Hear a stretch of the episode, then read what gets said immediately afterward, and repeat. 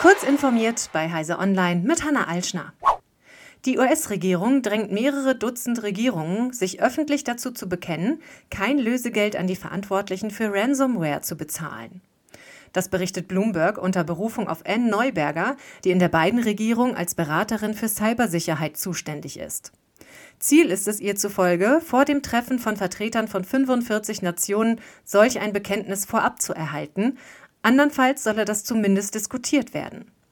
Mit der öffentlichen Zusicherung wolle die US-Regierung das Problem an der Wurzel packen, und das sei eben das Geld. Wenn sich erst einmal staatliche Stellen verpflichten, künftig keinesfalls mehr für die Rückgabe verschlüsselter Daten an die Cyberkriminellen zu bezahlen, würde das deren Kalkulation ändern. Amazon und WhatsApp bieten Nutzerinnen und Nutzern die Option an, auf die Anmeldung mit Passkeys anstatt eines Passworts zu setzen. Die Anmeldung erfolgt dann etwa mit einem Lächeln in die Kamera.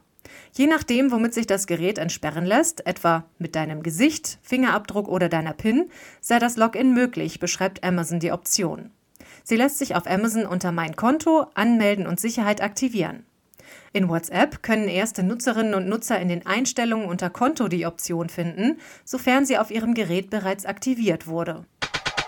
Das soziale Netzwerk TikTok hat auf die Kritik der EU-Kommission wegen der Verbreitung von Desinformationen auf seiner Plattform nach dem Angriff der Hamas auf Israel reagiert und seine fortgesetzten Maßnahmen zum Schutz der TikTok-Community während des Krieges zwischen Israel und Hamas veröffentlicht.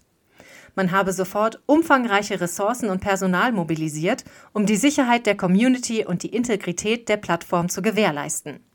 Laut TikTok wurden eine Reihe von Maßnahmen zum Schutz der Nutzerinnen und Nutzer ergriffen, wie die Einrichtung einer Kommandozentrale aus Sicherheitsexperten und die Einstellung von mehr Moderatoren, die Arabisch und Hebräisch sprechen, um Inhalte im Zusammenhang mit diesen Ereignissen zu überprüfen. Verletzende Inhalte und Konten würden entfernt.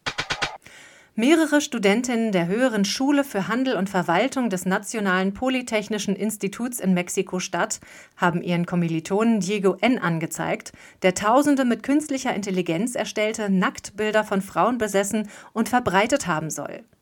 Diego N. soll demnach aus den persönlichen sozialen Netzwerken der Beschwerdeführerinnen und anderer Studierender Fotos entnommen und mit KI verändert haben, um sie als explizite Inhalte im Internet zu verkaufen.